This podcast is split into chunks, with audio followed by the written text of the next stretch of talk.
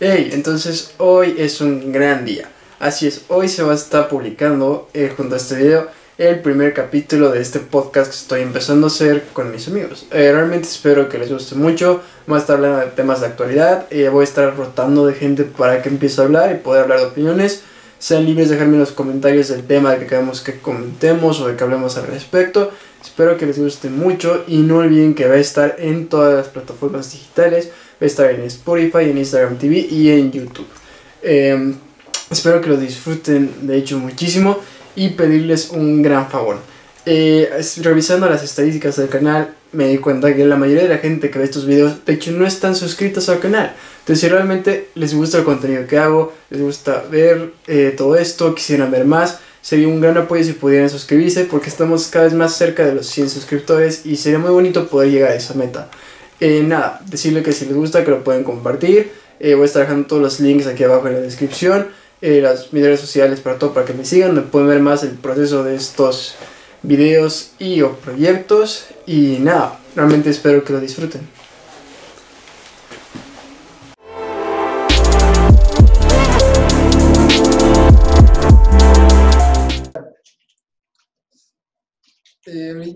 Eh, pero les estoy tratando de explicar al joven de NARS cómo conectar su audio.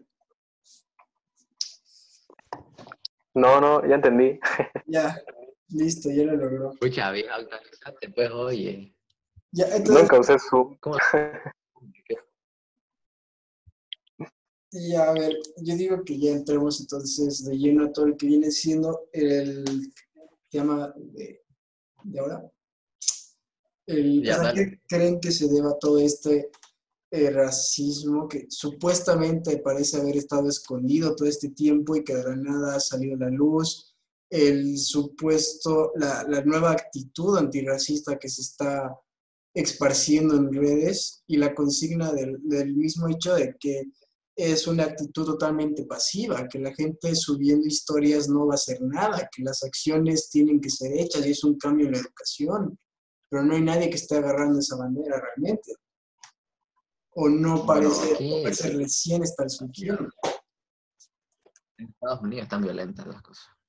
Sí, Sí, sí, o sea, la gente está, que, claro, o sea, en parte hay que ver eh, si eso igual es el camino, o sea, igual está el hecho de que capaz, más allá de el hecho de que se genere un prejuicio con la misma policía americana, y ya que se inviertan los Además- papeles, no quisiéramos que muera un policía uno de estos días.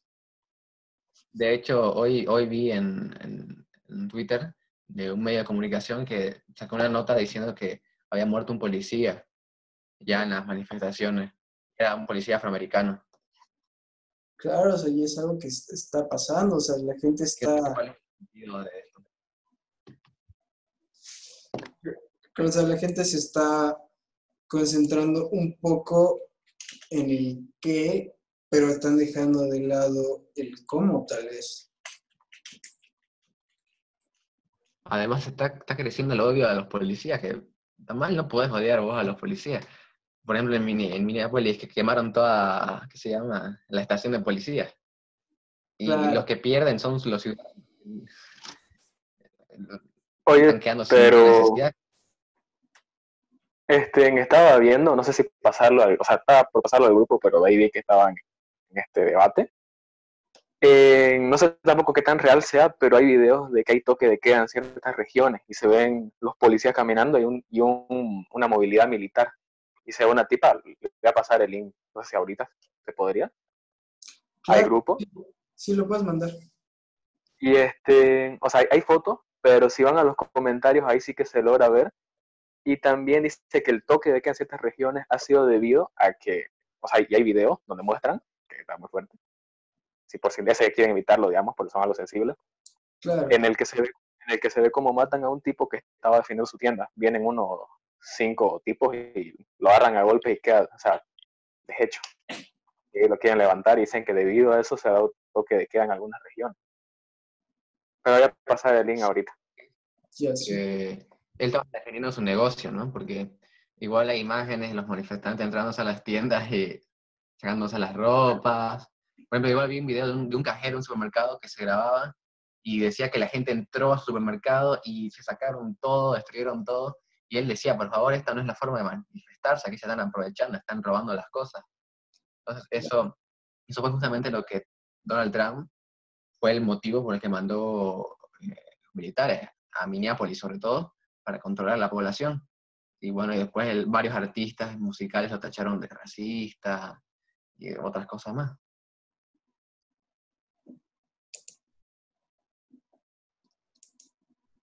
Claro. Eh, ahorita estamos viendo esto. Cinco. ¿Ya lo has mandado? Sí, lo mandé en los comentarios, fíjense, o sea, de por sí lo de Facebook tiene imágenes, pero en los comentarios hay gente que ha subido videos de todas las fotos, digamos. Claro, o sea, en, claro, en Bolivia hay tanto una diferenciación racial, digamos, es más gente que al final de cuentas todos somos bolivianos, se sabe que aquí en Latinoamérica todos son mezcla de todo con todo, y sí termina generando eso. Pero eso del racismo, inclusive dentro de tu misma gente, es en todos lados. Un ejemplo que yo sé por el fútbol, por ejemplo, es en Italia. Era dato aparte, hablando de italiana, gente europea, que casi todos son blancos, por decirlo, entre los blancos igual. Hay un club llamado Milan, de la ciudad de Milán. Eran tan racistas que la gente que no era de la ciudad de Milán no los aceptaban como hinchas. A causa de esto, otro club tuvo que llamarse Internacional de Milán donde cualquier otra persona podría ser parte del club, porque la gente de la ciudad era racista con el resto de italianos, por no ser de ahí. son casos que se dan. Y es irónico porque eh, los italianos son, bueno, un prototipo de italiano normal es blanco y cabello negro, ¿entendés? No es que venga un sueco y te quiera hacer racista, ¿no? Bueno, pero ellos que son el país más normal en ese aspecto de Europa, son los más racistas, Mussolini y todo. Pasa. Eh, de hecho, es, es interesante, es el mismo, la, la, diferenciación, es lo que yo digo, es la actitud de ese, es, es que el problema es que es, lo que ahora está de moda. Es lo que estas dos semanas va a estar de moda. Después en dos semanas va a pasar algo y se va a pasar. O sea, hace dos semanas teníamos a la gente enloqueciendo con la cuarentena. Dos semanas atrás teníamos no sé qué reto de TikTok. Dos semanas atrás que talcito había hecho tal. Y dentro de dos semanas o sea, realmente es, sí es una buena oportunidad para que se hable del tema, pero realmente no, o sea, siento que al final del día la gente está tendiendo a tomar una actitud eh, aceptada por la sociedad, no dándose cuenta que en realidad ellos muchas veces están en contra de la misma. O sea, lo que decía, ah. eh, claro, es el mismo hecho de la persona que sube en sus stories eh, que no, que todos son la misma raza y yo no veo razas así. Y después están diciendo masista de tal, que eres un coño de tal, o sea, aquí mismo, en un contexto bastante nacional. Eh, también hablando eso de justamente la moda del momento, por ejemplo, yo hablaba ayer justamente, no sé, no sé si estoy mal, el que murió en Estados Unidos de Floyd eh, fue porque robó algo de 20 dólares, creo, ¿no? Algo que tiene un valor de unos 20 dólares aproximadamente. se creía. Ahora, yo hablaba ayer justamente de que hace, hace un mes, creo, ni siquiera muy lejos, hace una semana, hace un mes, el presidente, no me acuerdo mal su nombre, Bukele, que es El Salvador, Bukele. el pelado, él había dicho, él había mostrado, o sea, habían subido fotos y todo en lo que mostraban como en las prisiones, indiferente prácticamente de lo que hayas hecho, los ponían a todos juntos y los prisioneros decían de que tenían miedo de contagiarse del COVID-19. Y el, y el presidente decía de que, o sea, dio el, testimonio, que igual populista como Trump y como Fuego, y él decía de que, de que, o sea, si no querían tener ese riesgo, primero no hayan hecho las cosas malas, que ta, ta, y la gente lo apoyaba. Claro, ahora pensemos en el trasfondo. Digamos que por lo menos de eso, digamos, 10 personas hayan muerto, pero la gente lo apoyaba porque eran ladrones y tenían que pagar por ello. Ahora, o sea, indiferente si robaron algo de 20 pesos. Murió un tipo de que fue por algo supuestamente de 20 dólares, porque bueno, fue irresponsable la policía, pero fue parecido, por así decirlo, en el sentido, vamos, murió indiferente al cargo de, que, de lo que hizo. El hecho fue que igual estuvo mal en la, policía. El, el hecho, Y ahora refiero al hecho- están odiando a los días. Me refiero que son al cuatro hecho los que... justamente a eso, de, de por qué fue que hizo revolución, porque está de moda. Dijeron, uy, lo mataron, lo mataron, uy, pero era negro, fue racismo. Exacto. fue por racismo y es la moda ahora. Ay, que lo mataron por ser negro. Y está, está bien que vayas a protestar, porque es cierto que hay, hay mucha discriminación en Estados Unidos a los latinos, a los negros, a todos, a los asiáticos. Está bien que vayan a protestar. Pero una es- cosa es protestar de manera pacífica y otra es que puede haber gente que se Sí. aproveche. Claro, que también no es la primera vez que pasa con eso, de un policía asesinar a una persona de color, siendo que no hizo nada malo, o, o por se confundió, por ejemplo, un, no me acuerdo en qué año, un niño tenía un arma de juguete y la policía lo vio y dijo, mujer, y bueno, le disparó y falleció. Entonces, obviamente, esto fue la gota que rebasó el vaso y la gente dijo, ya basta de racismo. Claro que son unos cuantos policías los que hacen esas estupideces. Claro que merecen ser pagar por sus hechos, porque creo eh, en Estados Unidos a to- son varios casos de policías que asesinaron a personas de color sin ningún motivo y lo único que hacen es despedirlos.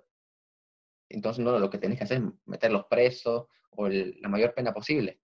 Claro, o sea, Cometió un crimen, que es independientemente de qué es lo que hizo.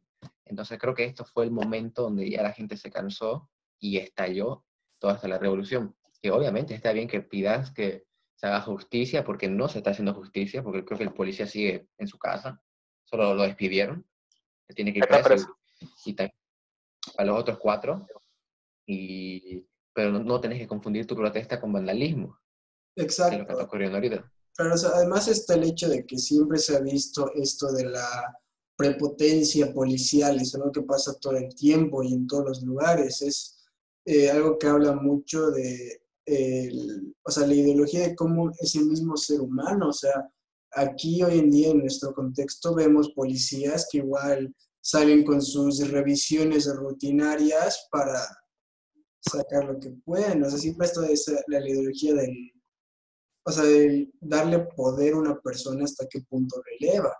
Y eso capaz nos habla un poco de qué estamos haciendo mal en el sentido de educación, porque es que apenas tenemos un poco de poder, tendemos a ir más allá y a malentender mucho las cosas.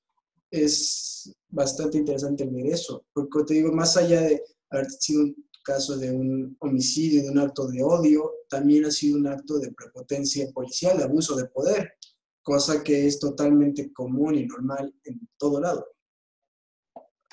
Y, o sea, Claro. Pero, por ejemplo, eh, evidentemente la gente, con todo lo que pasó con George Floyd, está odiando a la policía y hay comentarios de no, policía no sirve y, y- y miran a la policía como si fuesen los villanos, cosa que no. A ver, exacto. a que haya un día en un país sin policías, vas a ver que hay diferencias, que se nota la ausencia de autoridad que regule los crímenes o, o el bienestar público. Entonces, creo que la gente tiene que entender eso, de que porque un, cuatro policías o una cierta cantidad, cantidad haya cometido un crimen, no significa que los otros miles y miles de policías son racistas. Claro, o Y sea, eso es, es- es interesante. Tiene ese rechazo con la policía. Quemaron la estación policial en Minneapolis. ¿Y quiénes son los afectados? Los ciudadanos. No, no pierde la policía, pierden ellos. creo que que pierde la es seguridad y- impuestados, son los impuestos, es el dinero de la gente la que se está perdiendo. Y la gente, como todo, está tendiendo a perder el norte. El, como te digo, es la cosa de moda. Claro está, el, cuando jugaban el año pasado con el evento de ir al área 51, y literalmente hay personas que han ido, los hoteles de esa ciudad se han quedado sin espacio. Y hay gente que se ha ido todo por el meme.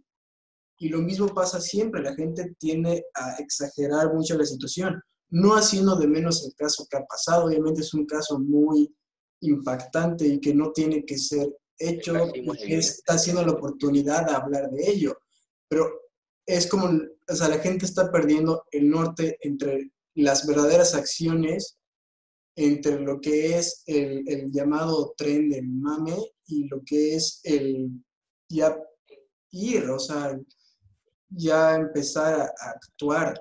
Creo que eso es la, lo que realmente tenemos que esclarecer aquí, que es necesario que haya gente que tome acciones reales. Y eso es algo que viene desde la educación que a uno le dan. Creo que está siendo Claro. un gran espejo en cuanto al sistema educativo, del, no solo de los países en general, sino de todos, al ver qué clase de principios son los que, o sea, hasta qué punto estás eh, dispuesto a, a llegar solo por seguir una moda o por actuar por el momento, ¿saben? Sí, y sobre la situación, yo creo que una de las cosas que hizo, o sea, el boom también, fueron dos, justamente eso, la popularidad, digamos, el hecho de que todos estaban con lo mismo. Y lo que yo decía así de, de Bukele, no estoy diciendo, digamos, de que la gente está mal por defender el caso de, de Floyd, sino el hecho de la, de la doble cara que hay dentro de la sociedad. Dicen, o sea, yo qué sé, hace dos meses decían, así sido un ladrón de 50 pesos o un asesino, tiene que morir porque hizo algo malo. Y ahorita el, el tema de que murió haya sido indiferente, pero alguien dijo, fue racismo, que está bien que, lo, que, lo, que, o sea, que se vea, un, vea una actitud en contra de ello, pero como decís vos, tiene que ser desde, desde la educación y si querés tener medidas, o sea, más instantáneas, otro que puedes hacer es, obviamente, manifestarte, si quieres, por último, haces un paro o lo que sea, o bloqueas la calle, pero de forma pacífica, y que los que sepan de política, lo que sea, ellos que se puedan meter, porque debe gente que sepa. Mínimo, entre tanta gente que hay ahí, uno debe saber algo, ya sea por ser de derecho, este, sociología política, lo que sea. Claro, ahí está. Y la otra también, no. el otro creo que también exponente fue Trump. Siempre, siempre ha tenido, creo yo, el error de, de hablar en redes sociales y hablar de una forma no tan o sea, como alguien de su poder, de tener más cuidado. Sí. O sea, dijo, si hay es muy el saqueo, ahí va. Y, claro. E, Es que hay que entender el contexto de que lo venimos repitiendo.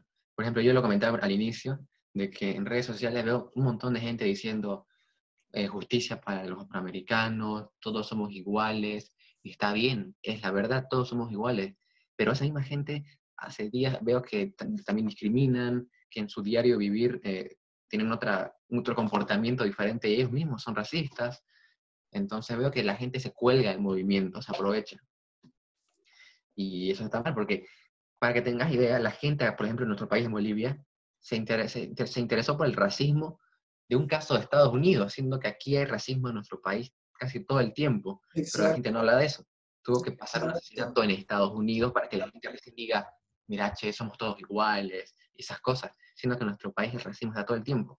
Claro, Entonces. ¿por qué la gente habla de eso? Claro, ahí, ahí está eh, eso, o sea, es lo mismo pasa eh, con todo, o sea, la gente consume más productos del exterior que nuestros, o sea, yo personalmente este tiempo he estado consumiendo un poco más del cine de nuestro país y claro está el hecho de que una industria, un país no puede crecer si la misma gente no es la que lo hace crecer. En mi caso personal, yo personalmente creo que si yo no le doy mi 100% a todos mis proyectos, yo no puedo esperar que crezca. O sea, en cuanto, o sea si uno no cree en uno mismo, no, puedas, no puedes hacer nada. Lo mismo pasa con nuestro país. O sea, si nuestro país no empieza a creer en nuestro potencial, nunca vamos a poder llegar a nada porque vivimos soñando con llegar a ser algo que no es para nosotros tal vez. Porque obviamente no vamos a Estados Unidos. Dos, o sea, tenemos que encontrar nuestro camino. Es mucho lo que decía, yo escuchaba analistas políticos decir que Bolivia es un trono de oro, pero la gente que está sentada en él es gente que no sabe aprovecharlo. Precisamente por eso, porque dentro de nuestra propia educación ha estado muy el hecho de idealizar una cultura eh, no solo americana, no solo europea, sino una cultura del exterior y mucho lo que se decía, el jugar con el yo soy mezcla de esto con esto, yo soy mezcla de esto con esto, como realmente al final del día no importa la sangre que corre en tus venas, importa de dónde eres, importa tu cultura, importa el lugar en el que has nacido cómo te comportas, cómo actúas frente a los demás, que eso es lo que más se tiene que valorar, más que claro. el exterior, tus orígenes. Sí, totalmente. Eh, de hecho, yo haciendo un poco de investigación, eh, de, o sea, mi abuela es chilena el abuelo de mi abuela era eh, de algún lugar de europeo, tipo, no sé si era Islandia, de algún tipo ahí, por ahí. ¿Ya? Y mi abuela es chilena, pero yo nunca he dicho, o sea, con el hecho de decirte que ni siquiera se me cruzó por la cabeza el reclamar la doble nacionalidad, que podría. Eh, porque no, realmente yo eh, siento que eh, para mí el, cambio que ha tenido en mi vida, salir de, de, La Paz y venir a Santa Cruz, para mí ha significado un enamorarme más de la cultura que tenía allá. Y siento que es algo que a muchos bolivianos nos falta, el, el vernos desde otro contexto y el enamorarnos de lo nuestro, básicamente. Aceptar nuestra identidad más que todo. Exacto. O sea, no hay nada de malo en ser de tal lugar, no hay nada de malo en y la gente lo ve por alguna razón. Es también mucha parte del discurso que se ha profesado estos últimos tiempos, después de lo que ha pasado en noviembre, el discurso de el que había, el discurso de unión, de que ya no va a haber racismo, pero llegado el momento, eh, yo recuerdo haber visto a muchas personas que en su Instagram, que sí, que ya no hay, eh, que la luna, que la media luna, que ahora todos somos unos, pero tú ves y lo sigues viendo gritar en el televisor, colla de tal. Sí, y claro, eh, por eso es algo para analizar de por qué las personas se comportan así. Y hablando de la identidad del boliviano, por ejemplo, también un aspecto interesante es que tendemos a desmerecer lo nuestro. Por ejemplo, vos digamos, mira, te presento un amigo, él, él, es guitarrista, toca música, es cantante, ah, ya, y cero importancia, pero es algún, cualquier hombre o cualquier persona de otro país y, y lo apoya y, uff, son mis cantantes favoritos, eh, te amamos, todo mi apoyo. Y el talento nacional, no, como pues no sirve eso. O sea, hay que entender ese, ese concepto. Sí pasa. Creo yo que en parte es porque o sea, el hecho de que muchas cosas recién estén llegando a nosotros eh, también ha sido un factor principal. O sea, cosas como el fenómeno influencer, que aquí no se daba hasta hace cinco años, ni menos, que realmente aquí es cuando recién explotado, cuando sí lo de mucha más historia, pero ahí mismo también entendemos que como cualquier persona de nuestra generación, tal vez tenemos a idealizar la meta en vez de idealizar el mismo camino. El saber que hay toda una historia detrás, el saber que, o sea, que personas y figuras grandes siempre han tenido, han empezado en algún punto. Tú no naces eh, siendo eh, Elon Musk, tú no naces siendo eh, un Da Vinci, o sea, tú empiezas, y por eso es que me encanta, no sé si han visto este discurso del periodista español que justamente hablaba en el 500 años de Da Vinci. ¿Lo, han visto? No, también. ¿Cuál periodista? Eh, a ver, creo que lo tengo, y creo que lo podría poner, a ver, voy a buscarlo, que habla de la, la genialidad de Da Vinci. Y creo que es mucho de lo que me gustaría es... Claro, volviendo a ese punto de que muchos tal vez no valoran la identidad que tenemos o nuestras costumbres, nuestra tierra. Por ejemplo, yo con mi página de fútbol que estoy lanzando y esas cosas, por ejemplo, estoy publicando historias o curiosidades del fútbol boliviano que la gente muchas veces eh, no le da importancia. Por ejemplo, yo le pregunto a algún amigo, ¿vos te gusta el fútbol? Sí, yo soy del Barcelona, Neymar, Ronaldo. No, pero de Bolivia. Ah, no, no miro fútbol boliviano. ¿Cómo pues voy a ver eso? Cosas así. Y, por ejemplo, una historia interesante que recién estuve revisando ayer, cuando comentaba con otros amigos de cuando Bolívar jugó contra Atlético de Madrid, de España. Y decía, ¿vos sabías eso? Y, y esas cosas tan interesantes, nadie las promueve, nadie las cuenta, y por eso hace que pensemos de que aquí no hay historias para contar, no hay hechos para analizar. Entonces creo que es algo muy profundo para corregir. Sí, en general es como que la, mentalidad del boliviano ha tenido que ser muy conformista respecto a, ah, es que soy tercer mundo, ¿qué voy a hacer? Y cosas como, por ejemplo, eh, en mi caso muy personal, este, mi, mi, hermano a mí me decía, eh, mi hermano tiene amigos que han empezado a hacer eh, videos de de juegos, básicamente. Y así su amigo ya tiene creo que mil, dos mil suscriptores en nada, así en un mes, básicamente. Y me decía, viejo, pero ¿qué pasa si...? Y sea, yo he dicho, viejo, o sea, yo personalmente todo este tiempo he discursado y creo personalmente que el, el, el factor diferenciador está en la actitud y la manera de hacer las cosas. Yo tengo 80, 82 suscriptores, no es para nada un mundo grande, pero yo personalmente me enorgullezco de cada uno de mis videos y siempre me esfuerzo. Yo no tengo, yo realmente he dicho como que, pucha, lo que les decía, yo creo en este proyecto y quiero dar todo de mí en este proyecto y yo sé que a la larga, en su tiempo, va a saber crecer a su manera pero muchas veces sí a desesperarme y decir, pucha, ¿qué estoy haciendo? Y es, creo que es mucho de la mentalidad que tenemos que aprender a tener, el saber de realmente dar ese más allá en lo que uno hace, no desmeritando el mérito de los demás, obviamente, pero me refiero a el saber enorgullecerse de lo nuestro, o sea, saber que si tú no estás orgulloso de lo que tú haces, ¿quién lo va a estar? cosa que nos remonta mucho todo el tema de la actualidad del amor propio. Si tú no te amas, ¿cómo esperas que alguien te ame? O sea, es algo que viene mucho de este cambio generacional. Eh, ahorita tengo ya aquí el video, no sé si lo quieren ver. Aquí está. Eh. Y es un video yo lo he visto varias veces, es muy bueno. ahorita voy a poder compartir el sonido nomás para que puedan todo.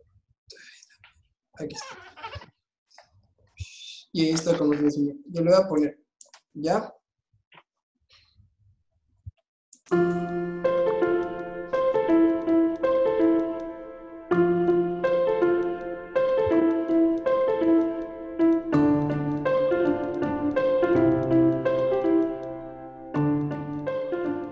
Entiendo que más o menos la mayoría de los que estáis aquí conocéis la figura de Leonardo da Vinci, ¿no?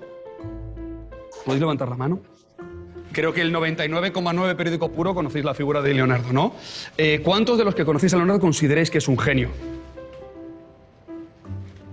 casi el 100% de los que habéis levantado la mano al principio, ¿no? Tenemos que tener en cuenta que, aunque muchos de vosotros consideráis la genialidad como el elemento diferenciador de Leonardo da Vinci, estamos hablando de un tipo que fue iletrado, ilegítimo, disléxico, bipolar y con déficit de atención. Y eso no nos lo cuentan. Es mucho más guay arrancar la pátina de genialidad, desbancarle del pedestal y presentar un hombre en carne y hueso. Por lo tanto, estamos hablando de curiosidad, de observación, de sacrificio, de perseverancia, en definitiva, de pasión. Para mí, la educación reglada es imprescindible. Pero a partir de ahí lo que marca la diferencia es la autoformación, la curiosidad. Claro, hoy en día, claro, no hacemos con los chavales lo que hacían con Leonardo. Tío, sale al campo y juega. Sale al campo y disfruta. Sale al campo y observa. Experimenta. Fracasa. Permítete el fracaso. Fracasó en Florencia, en Milán, en Venecia, en Florencia Nuevo, en Roma y triunfó al final de su vida. Es la historia de un fracasado. Pero es gracias a ese niño, a ese niño que nunca dejó de preguntarse por qué y para qué, a ese niño que era extremadamente curioso, se convirtió en este tipo que hoy en día, en el 2019, le estamos celebrando su quinto centenario, ¿no? Entonces, desde el principio de los tiempos está la transversalidad de los conocimientos, está la incesante curiosidad del ser humano. Y dentro de esa curiosidad, el fracaso es lo que nos forma como personas. No el fracaso, sino también cómo afrontamos ese fracaso. Leonardo, cuando no es aceptado por los Medici en 1481, decide enviar una carta a Ludovico Sforza, en unos estados italianos en los que cambiar de Florencia al Ducado de Milán era como cambiar de país hoy en día, ¿no? Al final terminan contratándole como músico y como organizador de eventos. Leonardo llega a Milán y le encargan la boda, una boda. Leonardo decide que en la boda lo que va a realizar es la tarta más grande del mundo. Claro, Ludovico Sforza le dice que la tarta tiene que ser muy grande. Cuidado, que es que son 300 los invitados que van a asistir a esa boda. Y dice Leonardo, no, no, no, no. No me habéis entendido. O sea, la tarta va a ser tan grande que la boda se va a celebrar dentro de la tarta. Contrata a los mejores arquitectos, a los mejores pasteleros, a los mejores cocineros, a los mejores artistas para diseñar esa tarta.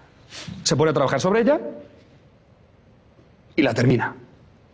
Al día siguiente, justo el día que se va a celebrar ese enlace nupcial, Leonardo llega el primero. Y cuando llega a ese palacio del Castello Sforcesco se encuentra que el banquete ya ha tenido lugar. Pero ¿cómo es posible? Si la boda es esta tarde. Todas las alemañas de la ciudad se habían zampado la tarta. Había ratas, pájaros, todo una polenta endurecida por ahí, tirada esparcida. ¿Qué hizo Leonardo para solventar ese episodio? Se viró, se largó, lo dejó todo allí, tenía miedo, no tenía plan B. Y lejos de hundirse ante el fracaso, se pone a trabajar, se pone a investigar, se pone a curiosear. Convoca otra vez de nuevo a la ciudad de Milán. Ludovico Sforza mosqueado. El grueso de la ciudad de Milán, mira, mira, le señalaban por la calle, mira, mira, ahí va Leonardo, ¿eh? Ese genio de Florencia que, cuidado, que no sabe dar de comer a 300 personas. Y cuando va a presentar su último trabajo, dice, ciudadanos de Milán, todos aquellos que me señalabais por la calle, dicen, mírale, por ahí va, que no sabe dar de comer a 300 personas, os digo ahora, ¿cómo no voy a ser capaz de dar de comer a 300 personas si soy capaz de dar de cenar al Hijo de Dios? Y presentó la última cena. ¿A vosotros qué os han contado? ¿Que está María Magdalena la última cena? ¿O que Leonardo fracasó, fracasó y fracasó y que gracias al fracaso no solo obtuvo un éxito, sino que ese éxito fue tan grande que eclipsó el fracaso? Nos han contado otra cosa. Nos han contado que hay personajes tan excelentes que son inalcanzables. Y yo pienso que no es verdad. Pienso que a través de la curiosidad, la observación, sacrificio, la perseverancia y la pasión, podemos ser como Leonardo. O Leonardo como nosotros. De hecho, fijaos, curiosidad, habéis venido. Observación, habéis atendido. Perseverancia, seguís conmigo. Sacrificio, igual a estas horas tendréis algo que hacer. Pero creo que algo nos une a todos hoy aquí. Y es la pasión. Por ser mejores personas y por encima de todas las cosas, por ser más felices. Gracias. Y eso es. Creo que es mucho del discurso que deberíamos buscar tener en nuestra actualidad. El decir eso, el dejar de pintar en su ejemplo Da Vinci, en nuestro ejemplo las demás culturas a nuestro alrededor como algo inalcanzable, como algo increíble, como el no, en mi país nunca va a ser esto, y realmente concentrarnos en que tenemos que aprender a tener una mentalidad de cambio en el sentido de pensar de que realmente no hay gente, creo que mucha gente tiende a su definición de éxito es el irse del país, el dejar el país. Y yo el momento sí lo defienden. Yo, soy boliviano, yo estoy orgulloso de mi país. Pero ¿qué es lo que dejas a tu país? Es algo muy eh, bonito que a mí me han enseñado cuando era niño en los scouts. Tienes que eh, dejar un mundo mejor del que has sabido encontrar siendo más específico, un país mejor del que has sabido encontrar. ¿Qué es lo que le vas a dejar a tu país? ¿Cómo vas a hacer que este país crezca? ¿Qué, ¿Cuál quieres que sea ese elemento diferenciador? creo que realmente mucho es eso lo que nos falta hoy en día y que también es muy común el que genere estos casos eh, en el cual estamos perdiendo el tiempo peleándonos entre gente de un lado y del otro, en vez de ponernos la camiseta de Bolivia y pelear. ¿Saben? Creo que la gente ha perdido mucho su tiempo hablando de, no, que yo soy de aquí, que de aquí no sé esto, que la manera en la que hablas, que las cosas que comes, en vez de decir, podríamos aprovechar todo eso y ver cómo sacar más adelante esto, porque ahorita el futuro de este país está en manos de, de la gente. Claro está el ejemplo de que los políticos mucho no van a hacer. Y si no es la gente la que lo saca más adelante, estamos en problemas alucinantes.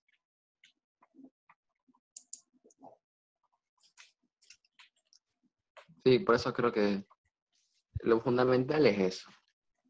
Que, por ejemplo, el tema del racismo que hablamos el día de hoy, de que, de que somos iguales, eso es un hecho, de que la única forma de corregir tal vez el racismo es una pena dura para los que cometan eso, porque claro está que es un crimen, y para prevenir esas situaciones en un futuro es invertir en la educación, incluso desde el hogar, porque aunque en el colegio o donde sea vos tengas una educación buenísima, sin, sin tu hogar carece de valores o de principios, no te va a contribuir mucho.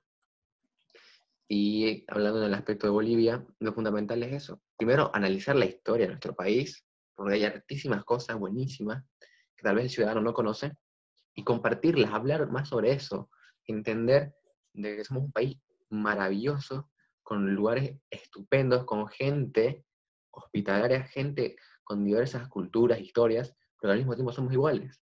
Entonces lo importante es descubrirnos, analizarnos, reflexionar sobre eso y, tratar siempre de mejorar. Claro. Eh, Hablando eso de la educación desde el hogar, disculpa que te corte, por ejemplo, este, no, nos toca a nosotros, no solamente para nuestro futuro con nuestros hijos, hijas, lo que sea, enseñarle justamente el respeto a la otra gente.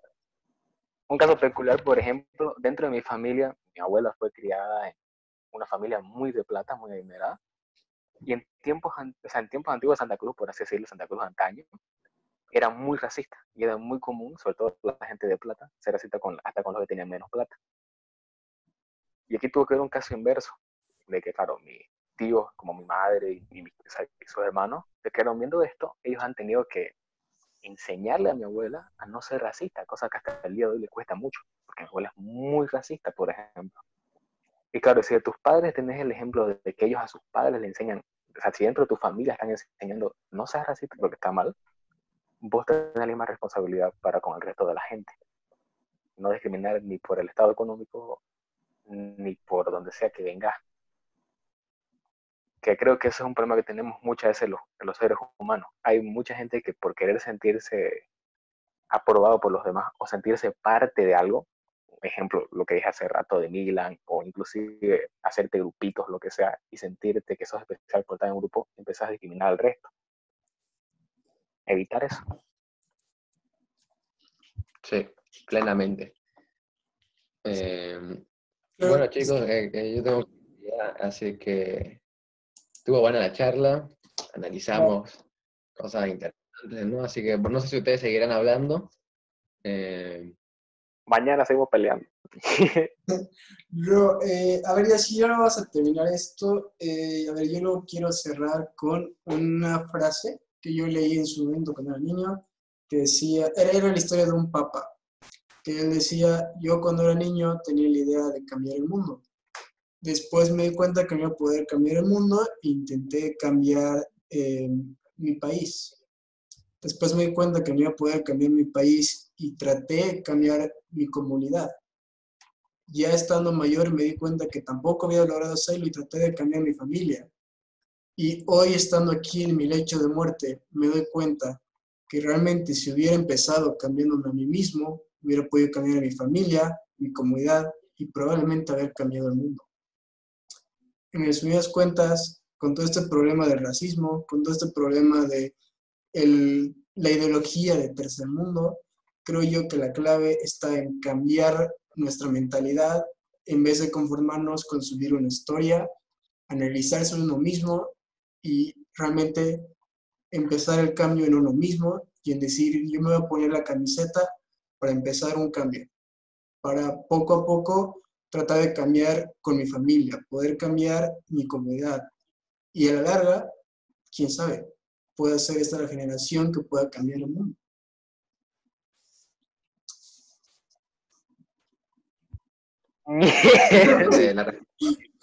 Muy bien.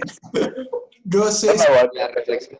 Sí, no sé. La mejor manera para cerrar Claro, no sé si quisieran eh, dejar redes sociales o algo para que lo ponga. O están.